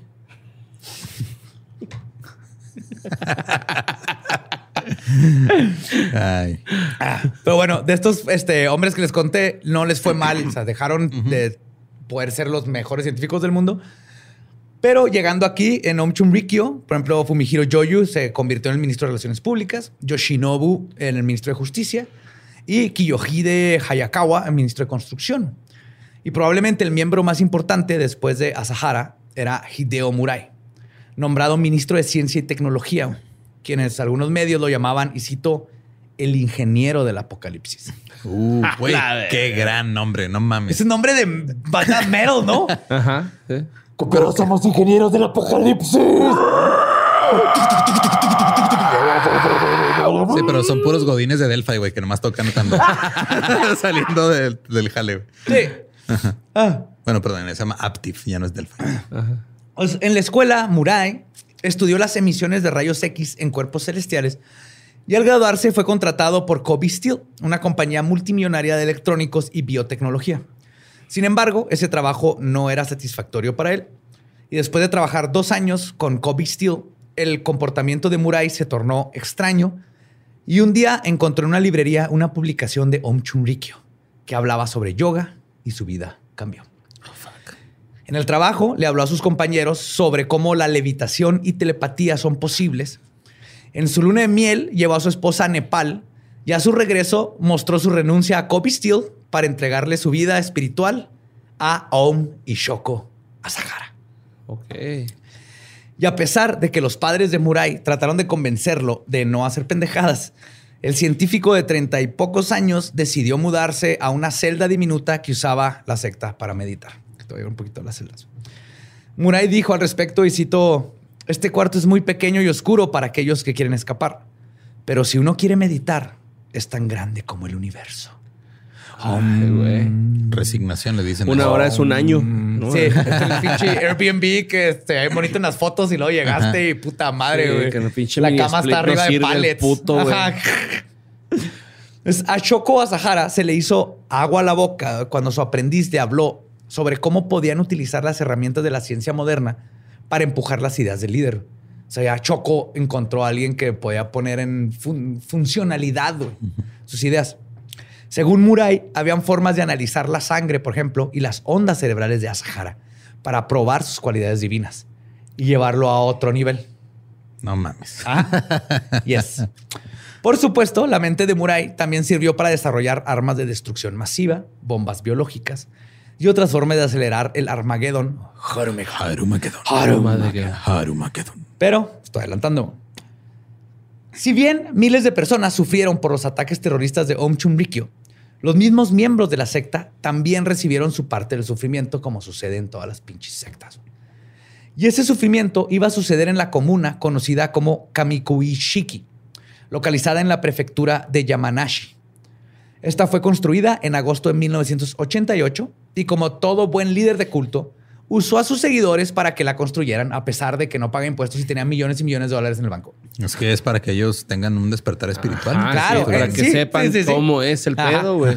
Si Mira, carnal, es que si no sabes poner un soclo, no se te va a abrir el tercer ojo, carnal. Ahí viene en el Yamishmama. Ahí viene. Yamishmama. ¿Eh? Así que ponte a enjesar esa pared. no le dicen carnal. soclo, le dicen, ah, soclo. Sí, maestro. Haru soclo. Haru soclo. Oh, maestro. Pues, Maestro San. Entonces, mientras trabajaban los constru este, todos los, los miembros, horas agotadoras, donde no los dejaban dormir más de cinco horas al día. güey. Y lo peor es que si subías de nivel te dejaban dormir menos horas, güey, porque eras más chingón. Eras más chingón. Ajá, entonces estabas dormir menos que los que estaban abajo de ti. ¿o? Sí. pero pues, los sí. dejan dormir, güey. Cinco horas. Pero aparte el lugar tenía las más mínimas comodidades de alojamiento. Dormían en la tierra, construían y luego pasaban el resto de su día encerrados en cuartos sin ventanas por horas escuchando grabaciones de Shoko. Esto eventualmente se convirtió en un castigo que podría durar semanas. O sea, te encerraban en un cuarto todo oscuro que nomás estabas oyendo a Choco decir sus pendejadas Ok. por semanas, güey. Y esto aplicaba a los niños, porque acuérdense que como todos había niños en este culto, ¿eh? No se se olvide para en ningún momento que aquí hubieron papás, hijos de su pinche madre, que se llevaron a sus niños. Porque una cosa es tú hacer una pendejada, pero ya involucrar a tu familia, especialmente niños, no mames. Mientras no sea Californication de los Red Hot Chili Peppers, güey. Si la usan, güey, para torturar, güey. Mm. Los gabachos. También Metallica. Y Justin Bieber. Y mi Barbie Girl. Y cualquier otra cosa de la cultura occidental que choca con la cultura oriental. Ajá. Pues en menos de un mes, para septiembre, Choco se frustró en un mes, güey, porque decía que sus seguidores no estaban mostrando progreso. Como güey que se quiere volver influencer. Es que en un mes no me he vuelto viral. ¿Qué pedo con mis seguidores? 560 seguidores, ¿qué pedo? A ver, chavos. O sea, ya les dije, porfa, que le den like a todas mis fotos. Pero no está saliendo. O sea, ya me tomé Ya les hice un giveaway de una pizza. ¿Qué más quieren de mí? Así estaba Choco, güey. Pues se frustró. Y entonces comenzaron las brutales golpizas y castigos que eventualmente evolucionaron a algo más atroz. No mames. Clásico de cultura. Pero Choco justificaba como necesario para lograr la iluminación, así como entregarle todas tus pertenencias materiales a un chumrikyo. Claro. Eso es de a huevo. Al principio, la mayor parte de los miembros de la secta no provenían de universidades prestigiosas. Muchos de ellos no tenían ni siquiera educación universitaria y eran de clase trabajadora. Lo que hacía OM un culto muy atractivo era justamente su enfoque en prácticas ascéticas de yoga, meditación y ejercicios de resistencia corporal, que te decían que te iban a liberar de todo el materialismo. Por eso atrajo al principio a mucha gente que estaba perdida mentalmente y económicamente. Pero los métodos que usaba la secta debajo del agua para reclutar y mantener a sus miembros eran, por decir, poco carentes de ética. Om Chumrikyo tenía un departamento llamado Agencias de Nuevos Seguidores que se encargaban de reclutamiento. Y hacían cosas como cualquier mormón o cristiano, como entregar panfletos, difundir su mensaje en medios televisivos y también organizaban retiros de yoga para traer a nuevos. Comprar diputaciones. Pero estas técnicas no son nada del otro mundo. Lo realmente violento fueron sus técnicas de cocohuacheo no solo para reclutar miembros, sino para que no se salieran de la secta una vez que entraban. Ok. Y este sí lo otro, en otro grado. En algunas ocasiones se les pedía a los miembros, llegaban, eh, ¿quieres venir a un retiro? Claro, llévame. A ver, que, no estés apuntando, pinche Ricardo Ponce, eh, cabrón. En algunas ocasiones se les pedía a los miembros que vieron. ¿Tú crees que ese güey cree que necesita ayuda? Llegabas y te ofrecían un, este. Te, decía, te, convencían que necesitabas limpiar tu karma y llegar a la iluminación. te daban un té, güey. Este, el té tenía. ¿eh? Más que les daban ayahuasca sin que supieran. LSD, güey. no mames. Wow. Les daban a sus seguidores LSD, güey, sin que supieras que tenía LSD, güey. Pues esta técnica de hacerte tripear bien cabrón, güey les fue tan bien que la secta empezó a dedicarse a fabricar cantidades exorbitantes de LSD. Y. Qué chingón. Pero, o sea, ¿nada más lo usaban ellos o lo exportaban o algo? No, era nomás para tener en control a su gente, güey. Ok. Era consumo propio. Entonces no había pedo. No, pues para que se den idea, güey, tripearon sin consentimiento entre 3 mil y 6 mil miembros, güey imagínate tripear a 6 mil personas, güey. Mira, ese constantemente. que tengo que canastió 30 caguamas, güey. A la verga. Y todo un camión anduvo de rave. regreso de un concierto. Porque de repente te echan en la sopa, güey. Entonces te comías tu sopa de calabaza hervida, güey. Era agua con una calabaza ahí sin sal. Y wow, empezabas a sentir el Tengo una duda. ¿Allá la sopa de letras es sopa de kanjis? Es muy buena pregunta, güey, porque es no güey. es la de fideo, la de letras.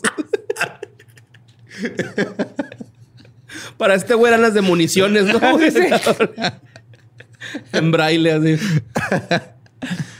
Pues los miembros también eh, les empezaron a utilizar cascos que tenían cables que les daban choques eléctricos. 6 volts para los adultos, pero no eran tan culeros, tres para los niños. Y supuestamente. Dos doble As. y a los, a los adultos dos Cs de las Bs, güey, de la cuerda. no estás meditando bien, cata, un choque, güey. Ah. Porque supuestamente estos gorros, que eran literal así unas tiras como de cuero mal amarradas, parecían como. Como los de lucha grecorromana. Haz de cuenta, ajá, con un poquito más de straps ahí, o sea, una momia de película B, güey. Pero les decían que esto iba a conectar sus mentes con las del líder supremo en todo momento, porque también este Shoko usaba la de él, pero no le daba shocks electromagnéticos, electromagnéticos, eléctricos. Eléctricos. Y para acceder a este invento, güey, los miembros tenían que pagar 10 mil dólares al mes. Lo rentabas, o sea, rentabas tu casquito que te daba shocks. O si eras muy rico, podías comprar uno en 70 mil dólares. Como cuando antes te rentaban el modem, ¿no? Las empresas de, de internet. Ándale, igualito. Quieres seguir hablando con tus seres queridos, réntame el modem. No mames. Y obviamente también tenían que ceñirse a dietas y programas de trabajo disque ascéticas que en realidad rayaban en lo inhumano. La dieta AUM, o OM, como le decían, consistía primordialmente en camote hervido. Era lo que más comían, camote, que es fácil de conseguir. Ah. Yes. ¿En qué presentación? En pixeleado, güey. Camote japonés es chiquito y pixeleado. es que la otra vez vi eso, güey. Y si traías LCD, se le salían tentáculos. güey.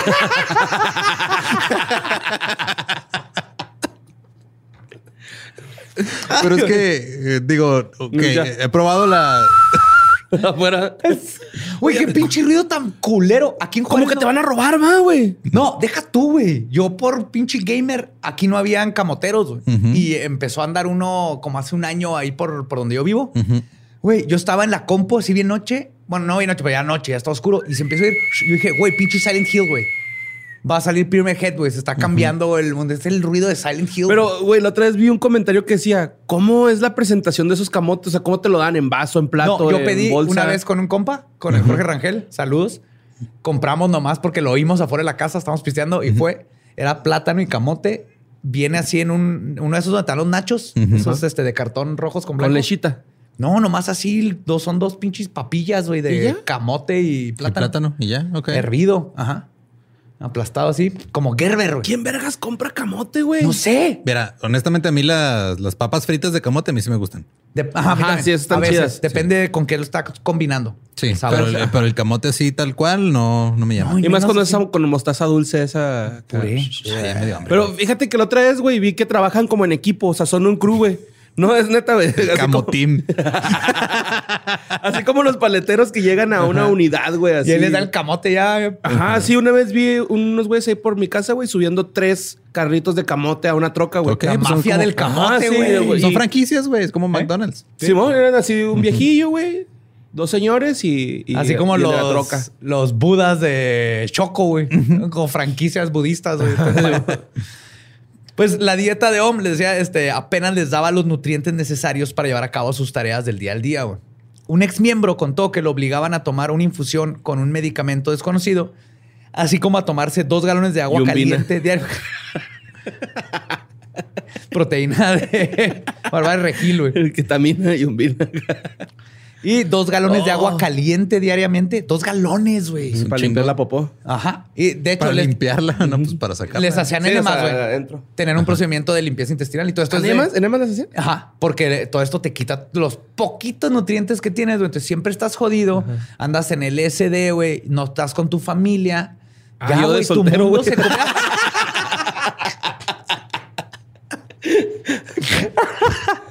Ay, güey. Pues cuando años después la policía encontró las instalaciones de OM en Kamuki Shiki, encontraron a 50 personas con un estado avanzado de desnutrición y de- y deshidratación. Muchos de ellos estaban semi-inconscientes, pero las técnicas que habían usado para reprogramarlos funcionaban tan bien, güey, que las personas estaban tan cocoguachadas que se rehusaron a recibir atención médica, güey, porque decían, no, güey, es que así tengo que estar, si no, no me va a salir el tercero. No va a poder hacer un kamehameha, güey, si me salvas, güey. Todos en la fila así. No, es que si va a salir Toby y Druga. Ay, güey. Además, Cuando salga este episodio ya, ya vamos a saber, ¿verdad? sí, Fuck. vamos a ver. Pues además, es común, en, como es común en líderes de sectas, Shoko no obedecía las reglas que él mismo creó, güey. ¿Qué? Mientras sus seguidores subsistían de vegetales y agua hervida, güey, él le ordenaba a su chofer que lo llevara a su restaurante favorito a desayunar. KFC. ¿O cuál es su restaurante favorito? Él se sabía la treceava especie secreta, güey. Ah, ¿Eh? La que no anuncian. Me Sí, acabo- la- la- ¿Eran 11 o 12? No sé, pero él sabe La la, receta 13. secreta. Fuck. Ajá. Ah, En qué una- rico se antojó, güey. En una ocasión, mientras Choco se estaba echando un banquete este, pantagruélico, güey, su conductor estaba ahí parado, nomás viéndolo comer, güey. Para añadir insulto a la Quiso herida. decir algo, pero no pudo. Para añadir, Era mudo el güey. para añadir insulto a la herida, el líder le dijo a su conductor que estaba probando su obediencia. güey.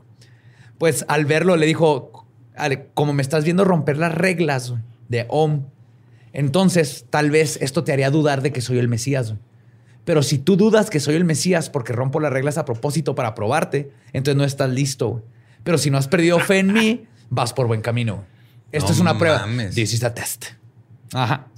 O sea, güey, de sacarle la vuelta así bien cabrona, una pendejada. Lo culero es que funciona porque ya cuando te tienen Ajá. tan jodido física y Ajá. mentalmente, ya hasta ni ponle que digas, ah, es un pendejo, pero no tiene ni energía, güey. Pero para- bueno, ya va a construir el aeropuerto. Que la verga. A la verga. Pues de hecho, Shoko a Sahara le encantaba comer, güey, y nadie lo cuestionó cuando vieron cómo su dios subía de peso frente a sus ojos, literalmente, mes tras mes, güey. Se terminó convirtiendo en un Buda, o sea, estaba fit. Normal, güey, cuerpo normal de, de Pues, japonés, un- judoka, güey. Y terminó siendo eh, Buda. Con Con su japonés así de, de sumo. Que además, Ajá. no tan, no tan sumo, pero sí. No, pues los sumos Porque están los sumos están mamados. Sí, están mamadillos, güey. Y aparte, se dejó, obviamente, desde el principio se dejó crecer el pelo y la barba para verse más pinche este, Jim Morrison. Ajá. espiritual. Sí, sí, a huevo acá. Y claro que utilizar estas prácticas coercitivas y violentas rápidamente llevó al culto a como un asesino en serie cruzar la línea y matar a alguien. Y como igual que un asesino en serie, todo cambia a partir de eso. Entre septiembre y octubre, Majima Terayuki fue asesinado sin querer durante una de las prácticas ascéticas donde fue sumergido en agua que eventualmente le provocó complicaciones pulmonares y falleció. Entonces te metían en agua hirviendo, eso se enfría, el punto es que le dio pinche pulmonitis. güey. A veces en el lago en el que vieron el camote, güey. Ah, qué asco, güey. No, no se puede confundir esa agua con la, Ah, con las hebreas donde se baña suelta. Choco, güey, porque No, la no. de Choco ¿Sí sí les gusta a ustedes esa madre, güey? ¿Las cuáles? El pinche camote, sin albur. No, ahorita dijimos que no. Ajá, güey, ya. Ah, sí, es cierto. No, no, ya, ya llegamos a la, a la decisión. Estoy tan confundido en este momento porque tengo hambre, güey. decisión parlamentaria de la idea legendaria. No nos gusta el camote, güey. ok, sí, no nos gusta. Here, here. Shoko ordenó cuando se murió este vato que deshicieran, se deshicieran del cadáver y que el asesinato fuera encubierto. En lugar de ir a la, así que no, pues se murió de pulmonía. Ya sé que no existe, pero algo se le infló en los pulmones. No, sí, yo sé, pero, o sea, digo, ha de ser muy fácil. Es que, ok, es un cadáver relativamente fácil de mover. Pero los que los van a mover están iguales, güey. Se deshace en el agua hirviendo, güey. Le ponen a ver así, le amarras una vela, güey, con el calor sube. Lo echan en el agua Lo hirviendo sueltas. y luego con un tenedor lo pican, güey, a ver si ya está listo para sacarlo, güey. Cadáver de Camboya, güey. Cantoya, güey. Cantoya. ¿Que no Cantoya es el futbolista, el portero, el chingón? No, no es Cantona. Pura y no era portero, güey. No, Era mediocampista. era una verga. Pura güey. desinformación en este podcast. Pero para febrero de 1989, uno de los seguidores que participó en el encubrimiento del asesinato de Majima no pudo con la culpa y decidió huir del culto y denunciar lo que estaban haciendo. Pues no podía cargar con nada, güey. Güey, yo no me los dejo de imaginar raquíticos, güey. neta. Pues es que sí estaban, güey. No Sí estaban. Pero Choco se enteró y ordenó que lo secuestraran, lo ataran a una silla y lo estrangularan. Obviamente él no iba a hacer el trabajo sucio. Como No, todo claro pinche no. líder de culto. Estaba muy ocupado comiendo. Sí, KFC. El problema es que los sicarios que mandó a matarlo estaban tan desnutridos que se necesitaron cuatro de ellos, güey. Y varias horas para poder asfixiar a Majima porque no tenían la fuerza, güey. O sea, estaban así de que, eh, eh, ya no puedo, güey, síguele. Edging, pero con la muerte.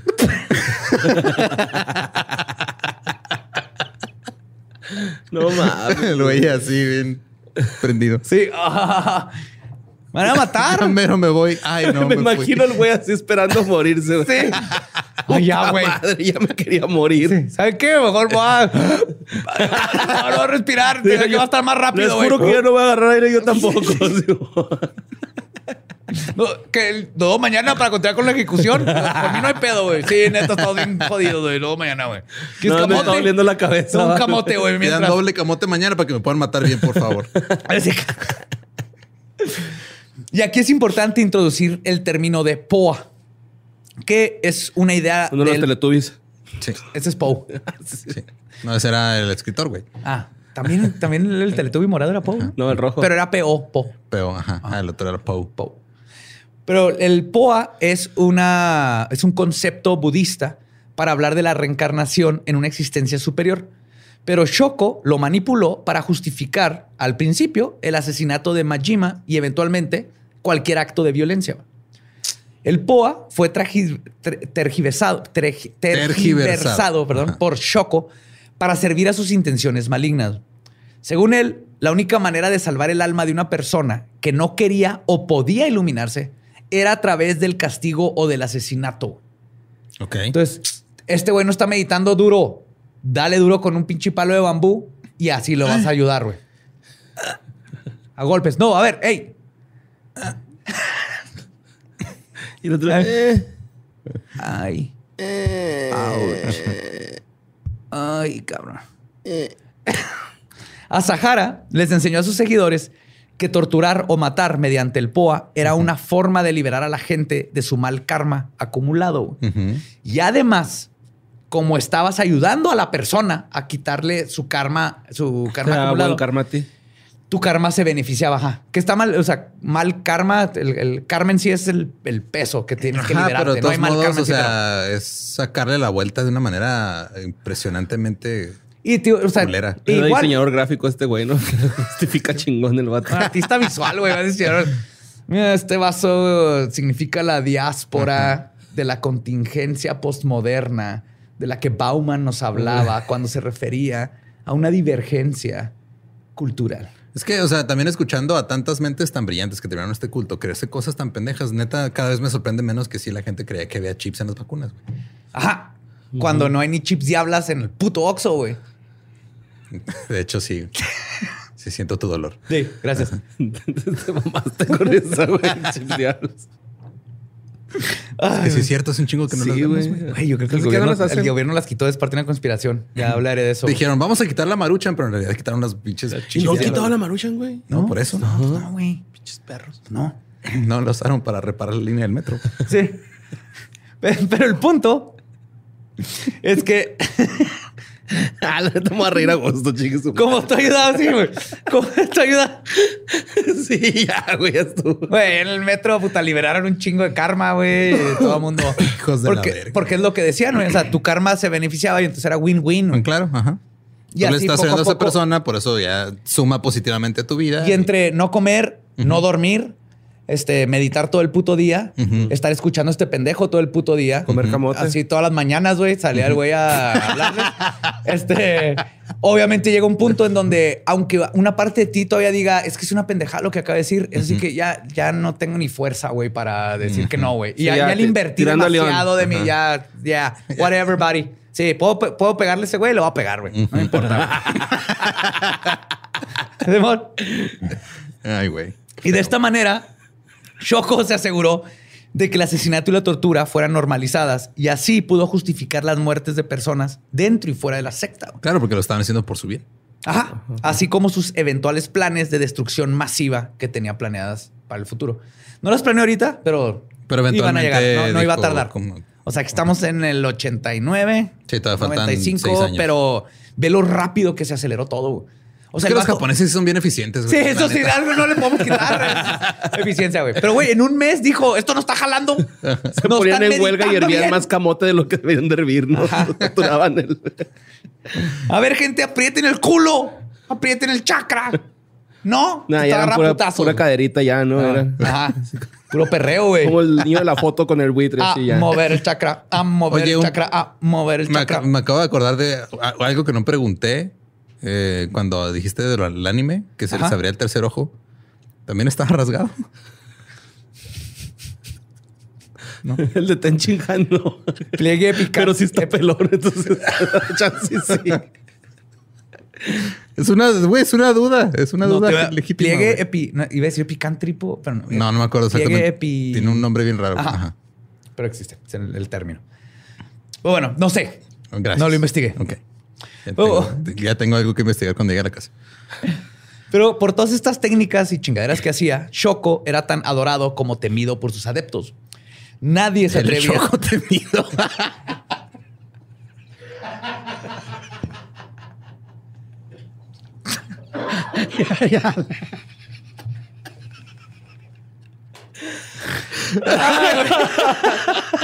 Qué bonito, güey. Ay, güey. Ay, a veces soy una cosa, pero Sí. bárbara. Pues, nadie se atrevía a desobedecer las órdenes del líder por temor a que les fueran a aplicar un POA, que así ya era el, eh, compórtate o te, te aplico el POA. Y después del ala. Fue el FOBAPOA. Poa, poa. Wow, a toda la, que- a la mitad de la gente que nos está escuchando, googleen a proa, güey. Mi papá. sí. es la única vez que se va a reír en todo este episodio, mi papá. pues como un ex, este, un ex miembro declaró, y cito, fuimos reducidos a mulas acobardadas, que nos rendimos a su voluntad solo para permanecer vivos. güey. Que se me hace más culero que muchos de ellos ya sabían que, Sí, que todo, estaba de la verga, mal, pero, ya, pero ya no saben cómo salir. no tenían ni fuerza para huir, güey. Imagínate, güey. Hiciste esto, estás acostado en el piso ahí. tirado. O sea, este vato creció haciendo tatames, güey. Y no tenía ni tatames, güey. No mames. Eso es todavía lo más irónico y hipócrita de todo. Nos tenían viviendo de la chingada. güey. Y lo mismo ocurría con miembros que querían escapar o se rehusaban a pagar las cantidades de dinero que les pedían. Eso le pasó a una mujer que se negó a darle sus propiedades a la secta antes de su límite. Tenían un deadline que tenían que entregar. Ese mismo día que era su deadline, la secuestraron en plena calle. Se llegó hacia una secta y nadie la volvió a ver. Otro ex Aum contó que cuando un espía descubrió sus intenciones de escapar del cuasicampo de concentración, que era Kamikuchiki, fue confinado a una celda diminuta oscura y sin ventilación por semanas. Y ahí metían a niños también, güey. No mames. Imagínate un niño de 8 años en un cuartito sin luz, semanas, güey, nomás escuchando a Choco. Es el sí, sistema sí, educativo mexicano. Es, es- es- es ser tu amigo, güey, con magia caos, güey. Nada más nosotros tenemos carne asada, güey. Eso. La Eh, no se encierro. Ustedes pueden huir. Muchas gracias. Pueden huir. Sí, eso sí, güey. Tiene tiene la libertad de vivir. Ay, güey. Pues, este, él estaba ahí hasta que los capataces estuvieran seguros de que el sujeto estaba lo suficientemente aterrorizado y no volviera a escapar. El mismo excultista dijo, y cito, yo llegué a Om para encontrar paz, pero encontré el infierno.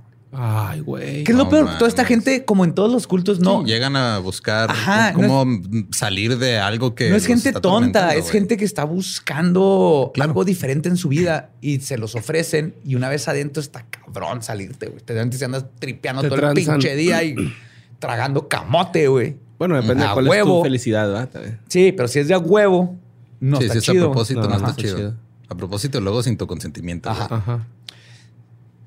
Pero el, este tipo que les digo tuvo suerte, güey. Si es que lo podría llamar así, güey. Mientras este, este testigo pudo salir del confinamiento, también pudo observar cómo capturaban a otros miembros desertores y los estrangulaban enfrente de sus ojos. Lentamente. Muy, muy lentamente. güey. Como si trajeran un, un- un suéter de cuello de tortuga.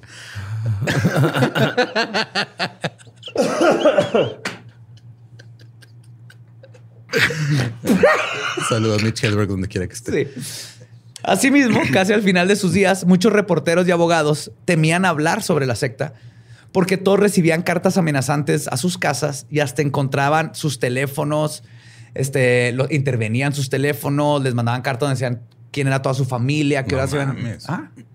Pues, Así como el- ahorita los, este, Cienciólogos. todos los reporteros de México, ¿no? Ah, Cienciólogos. Sí. O cienciología hace algo parecido, ¿sí? Pues ¿dónde conforme... está tu esposa, David? ¿Dónde está? Conforme más y más miembros comenzaron a morir, Shoko Ashahara comenzó a preocuparse pero no por la integridad física de sus adeptos, sino porque cada vez era más difícil deshacerse de los cuerpos. Claro, güey, porque lo van a descubrir. Ajá. Entonces, a Sahara le cambió el nombre. He pronunciado su nombre diferente cada vez. Pues Choco Sahara, ¿no? Choco, sí, pero a veces digo a Sahara y a, pero es a Sahara. Choco a Sahara. La gente ya sabe que viene, güey. A Sahara. Ajá. Choco. Aparte dices Choco seguido, entonces Choco. Choco Crispies. Qué rico. ¿Y está hecho de arroz? Y, está gordito el, la mascota, güey. Ah, no, ya no tenemos mascota, Nos prohibieron las mascotas. primero lo bajaron de peso y luego ya le, lo quitaron de ahí. Ajá. Sí. ¿Dónde están ahorita, güey? Ahí en un cuarto en Japón, encerrados, escuchando a este güey. Tratando de abrir su tercer ojo, güey. Oh, chocolate era la verdad, pero ahora veo que era Fruity Loopies. pues Asahara le contó su inquietud a su ministro de tecnología y mano derecha, Hideo Murai, ¿se acuerdan de él? Claro. Para saber si tenía ideas. Y Murai, como el hombre de ciencia que era, dijo: ¿Y si hacemos un microondas gigante, güey? Wow. No estoy mamando, güey. Es en serio, güey. Es o sea, ok, ok, es Japón, güey. Todo es gigante. A lo que voy. No, no, no. Deja tú eso, güey. A alguien que está viviendo en una época post Segunda Guerra Mundial. Ajá. Su única idea para deshacerse de cadáveres fue mejorar los hornos. Sí. Wow. Los hornos usando radiación ahora, güey. Ajá. Ajá. ¿Te acuerdas eso que nos aventaron? Vamos a hacerlo una caja y los vamos a aventar ahí adentro, güey. Pero sí. No mames. Pues, ajá. Güey, tienen mechs, güey. Obviamente. En normal se te queman las palomitas, güey, en este, güey. El proyecto obviamente representaba cantidades astronómicas de dinero, pero por suerte para Shoko, las donaciones tenía un voluntarias e involuntarias de los miembros eran suficientes para pagarlo. Ya ahí tenían los mil millones. Les sobraba, sí, güey. Les sobraba no, pero ya, tenían un chingo de Ya tenían un putero, güey. Iban a construir un microondas gigante, güey. Lo instalaron en los headquarters localizados en Kamikun. Yo en esta parte, yo en esta parte del anime ya hubiera mandado la chingada mi suspensión de la incredulidad, güey. Ya hubiera sido aquí se mamaron. Puede haber sido cualquier otra cosa. Me creo el EVA 01. Ese robot tiene sentido porque tiene el alma de la mamá de uno de los que lo maneja dentro. Eso tiene sentido, güey. Por eso se conecta neuronalmente y espiritualmente. Pero un microondas gigante. No mames. Sí, suena como muy Adam Sandler ese pedo, ¿no? Sí, y lo peor es que no usaron microondas para, para cocinar mil camotes al mismo tiempo. Eso lo seguían hirviendo, güey. Haciendo alitas secas, ¿no? no, las alitas secas aquí no. No. No. Pues para justificar así todos los miembros así de... Güey, porque están haciendo un microondas tamaño persona, güey. Así que no, no, no, es para basura y otros productos. Así con la forma de persona, ¿no? Como cómic de Uzumaki, güey. Así. Con un botón de humano, ¿no, güey? Así microondas, güey. Palomitas, pizza. Humano. Humano. desertor. Así. Sí, nomás que cuando le picas el desertor le, tienes que dar otros 30 segundos por si las dudas. Porque nomás se hace de un lado. Oye, güey, pero quitan el cinto, ¿eh? Si no empiezan a salir chispas, güey. Por supuesto, el incinerador no era un plan de, este, del todo este, impoluto. Dos años antes del atentado del metro, varios vecinos se quejaron por un olor al que describieron como, y citó, carne quemada. Claro. Una tarde, cientos de personas se reunieron afuera de la oficina de OM para mentarles la madre sin saber que la carnita asada que estaban oliendo eran restos humanos. Asahara salió de su limusina Mercedes-Benz para explicar lo sucedido, porque Buda maneja Mercedes-Benz. La reencarnación de Buda, Jesucristo y Shinji maneja Mercedes-Benz. Y les pidió a sus vecinos reunirse en el parque con un representante del barrio. Dijo, voy a hablar con ustedes sobre este olor. Vamos a hacer esto civilizadamente. soy Buda. Hirosaku Matsukawa habló con Asahara y contó que el supervillano se comportó, y cito, cortésmente y con calma, y dijo con una expresión perfecta y seria, este, perfect, y con perfecta seriedad, que el olor provenía de aceite de soya y Chanel número 5, güey. O sea, sí huele culero, pero tanto. Pues quemado, quién sabe a qué huele, güey. Ok. Así les dijo, Ahora estás quemando aceite de soya y Chanel número 5. Moshi Moshi. Ya bien despegado la realidad del güey. Yes. Pues cuando... Todo el mundo sabe que huele el Chanel 05, número 5. Yo nada más sé que... Menos borre, veo por sus ojos, sé que no tiene idea de a qué huele el Chanel número 5. ¿A Chanel 5? Ajá. Está mejor que el 6, pero no tan bueno como el 3.2. Mm, pero está bien caro, güey. sí, está caro el güey. Sí. Pues cuando Matsukawa le explicó a sus vecinos lo que este, estaba pasando, todos se rieron, güey. Todos fue así de que ah, estás mamando, ¿verdad? Sí. Estás mamando, güey. Sabemos que son personas así. pues deja tú, eso no es Chanel número. ¿Quién está quemando Chanel número 5, güey? Chanel número 5 es People. si alguien entendió esa referencia, los amo. Pues Om Chirikyo se salió con la suya esta y muchísimas otras veces, güey. De esa manera, güey, donde ya como que le valía verga a este vato, güey. Obviamente pues es, una burla, güey, decirles lo del Chanel fue así de. No puede ser ni madre, pendejo, me vale verga lo que estás intentando, güey. Tengo un microondas gigante, güey. Una vaca entera, güey. Ahí tiene el botón de. Brisket bone. Ajá. Sale el botón de desertor, está el botón de vaca entera. Ajá. Texas Barbecue. Pero las actividades ilícitas de Om Rikyo comenzaron a dejar de pasar desapercibidas eventualmente, güey, como pasa siempre, güey. La verdad es que desde su oficialización ya tenía mucha cola que le pisaran y personas que estaban en su contra, este, que estaban en contra de la secta, empezaron a crecer. Específicamente, un abogado de 33 años de nombre Tutsumi Sakamoto. Sakamoto. Sakamoto. Sí. Sakamoto era un abogado de 33 años, idealista, bueno en el trabajo y lo más importante, antisectas y organizaciones coercitivas. Eh, un saludo al Pablo. y su batalla contra Shoko Asahara abriría las puertas a otro nivel de terrorismo por parte de Um Rikyo, que eventualmente los llevaría al terrorismo y el notorio ataque en el metro. Pero esa parte de la historia se las contaré en la segunda, este, en el segundo episodio. O tercera. Esta, va en el segundo. Ok. Pero sí, de esta saga que es el culto asesino de Om Shinrikyo. Muy bien. Arumagedon. Estoy enojado, pero no puedo expresarlo porque pues, estuve advertido desde el principio. Es que es muy cagado cuando tienes a personajes tan tan objetivamente pendejos, pero lo podemos decir objetivamente porque estamos de este lado y ya pasó, en su momento no. Retrospectiva no, es 2020. claro, sí. Pero la gente que estuvo ahí con este güey, tal vez dices, güey, es que no mames, este vato decía literalmente que era Goku, güey, y la gente se la creía a ese grado. Sí, es un anime donde es Goku. Esa gente con complejo Mesías, no sé cómo llega tan lejos.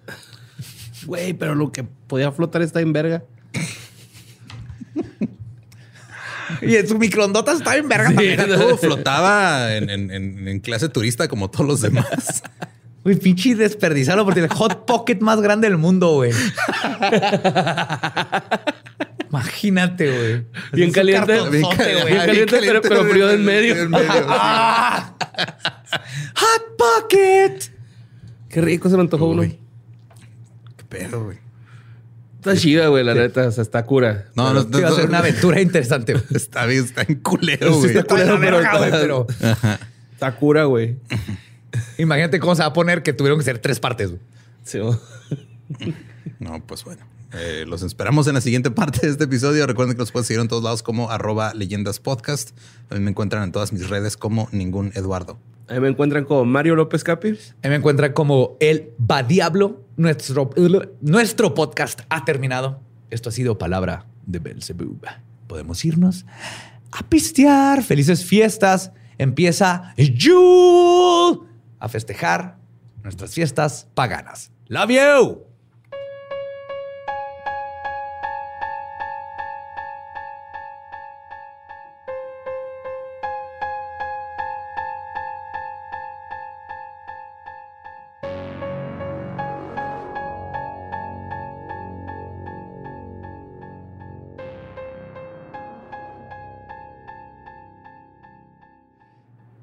Y ese fue el culto asesino de Om Junrikyo. Que de hecho le, iba a poner el culto terrorista, que es más. Es más terrorista que. Ajá. pero eso, eso es demonetización en todos lados automáticamente. Pero asesino, como que te, hace saber a lo que vamos con esta nueva saga épica de tres episodios para, como les dijimos al principio, disfruten con la familia. Así que, ah, ¿cuánta gente habrá matado? Y ahora en Año Nuevo, de que, yeah, ahora vamos a juntarnos a ver cuánta gente, a quién más le metió ácido. Güey, hubo un punto en de que les daba tanto ácido a las personas que tenían que andar en pañales porque, Porque se, se meaban y se cagaban de lo ácidos que andaban. Una desconectadita. Yes, sir. Y si quieren más sagas, este, acaba de salir el episodio 100 del Dolop. Ya llegamos a 100 en el Dolop. Sí. Eh, felicidades. Gracias. Y también es la primera Por eso parte. traigo mi taza del Dolop hoy. Por eso la saqué hoy. Ajá. También este, la, eh, salió la primera parte de una saga de cuatro partes. Ajá, está bien chingón. Y eso es nada más sobre corrupción en la policía de Los Ángeles. No Es- mames. Ajá, es una saga de antología. Ajá. Una antología lleva- de cuatro partes sobre lo culero que son los policías, específicamente de Los Ángeles. Sí, porque quedan como 150 ¿Qué? años. Los policías siendo culeros, güey. Desde el que estaban ahí los cavernícolas policías de Los Ángeles Simón. hasta los no tan cavernícolas. Ok. Que actúan como tales, pero ahí andan todavía. Ujú. Sí. Y pues nada, pues muchas gracias por acompañarnos. Ya es el último episodio del año. Yes. No, espérate. Sí.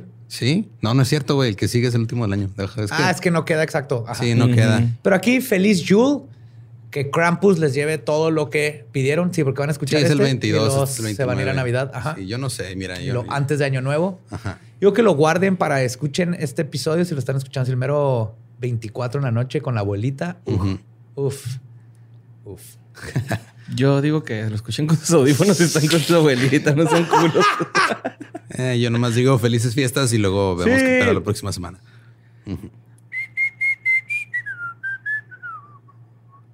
Ya está permitido. ¡Yay! ¡Que comience Yule!